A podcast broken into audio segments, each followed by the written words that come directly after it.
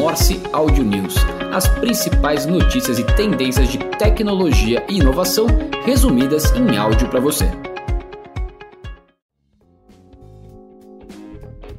Olá, esse é o Audio News do dia 24 de agosto de 2023. O Spotify apresentou novas ferramentas para os podcasters.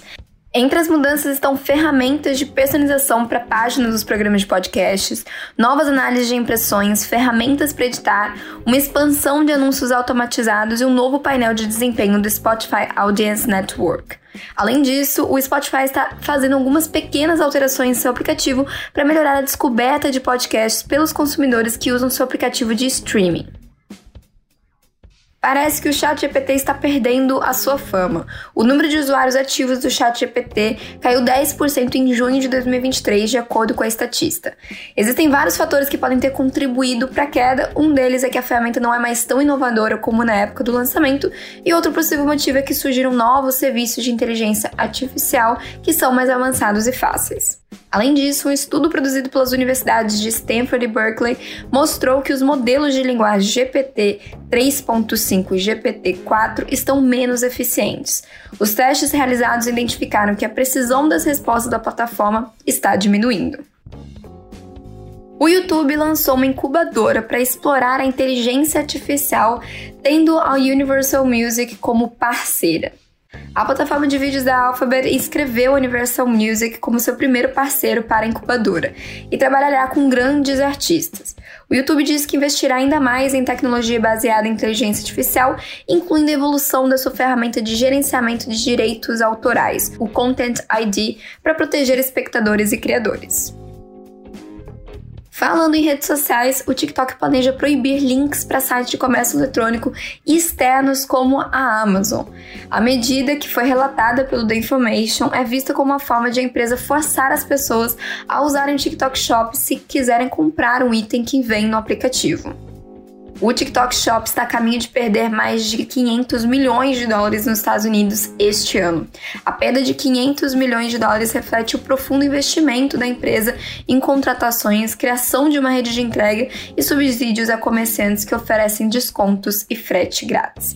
Embora não se saiba quando o TikTok planeja introduzir essa proibição, assim que ela entre em vigor, os usuários do TikTok só poderão comprar itens promovidos pelos criadores por meio da TikTok Shop.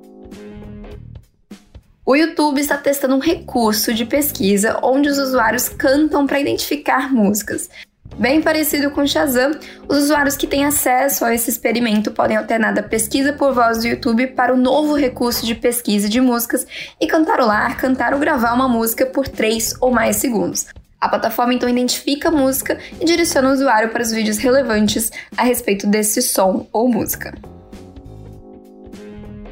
Agora falando de soluções digitais pelo Digitaliza aí, a Camino, fintech de soluções para gestão financeira, despesas corporativas e pagamentos, repaginou a sua oferta para impulsionar seu crescimento, de olho especialmente em clientes de pequeno e médio porte. As novidades incluem o lançamento de um cartão de crédito para PMEs, assim como a criação de planos para sua plataforma, incluindo um tier gratuito. Outra novidade em relação às soluções digitais é que, com o propósito de promover o foco no cliente, colocar o CX no DNA das startups, ainda em estágio inicial, a multinacional Zendesk lançou a iniciativa Zendesk for Startups na América Latina. Com ela, as startups têm a oportunidade de adotar de forma gratuita a plataforma da Zendesk por um período de até seis meses. O programa é aberto a startups em estágio inicial com até 100 funcionários que tenham um produto no mercado e tenham recebido algum financiamento externo. Falando no universo de games, Activision Blizzard, criadora do game Call of Duty, venderá seus direitos de streaming para Ubisoft Entertainment em uma nova tentativa de obter aprovação do órgão regulador antitrust do Reino Unido para ser vendida por 69 bilhões de dólares para a Microsoft. A Microsoft diz que a Ubisoft vai comprar os direitos por meio de um pagamento único e de um mecanismo de preços de atacado com base no mercado, incluindo uma opção que suporta preços com base no uso. Outra novidade falando de Microsoft é que a empresa fechará as lojas online do Xbox 360 em 29 de julho de 2024, e os jogadores que usam console antigo não poderão comprar e baixar novos jogos, de acordo com a publicação do site da Xbox. A empresa pretende se concentrar em seus consoles mais recentes e no serviço de assinatura Game Pass. Falando em M&As, o Jim Pass conclui a captação da sua rodada de financiamento Série F, um cheque de 85 milhões de dólares. Com aporte, o unicórnio de bem-estar corporativo estende seu valuation para 2,4 bilhões de dólares. A captação chega em um ano de resultados positivos para a companhia. A base de clientes da startup cresceu 80%, chegando a mais de 15 mil clientes. A Darwin Startups criou um fundo de 80 milhões de reais para ampliar o seu portfólio. O fundo tem captação aberta principalmente para corporates, investidores internacionais e family offices.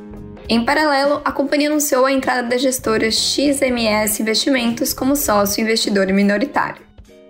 O BTG Pactual religou a sua máquina de aquisições anunciando a compra de 100% da Magnetis, que é uma gestora digital que utiliza consultores virtuais para definir estratégias de investimento. A compra de valor não divulgado faz parte da estratégia de expansão das plataformas digitais do banco, com aumento da base de clientes e avanço na oferta de produtos e serviços para pessoas físicas.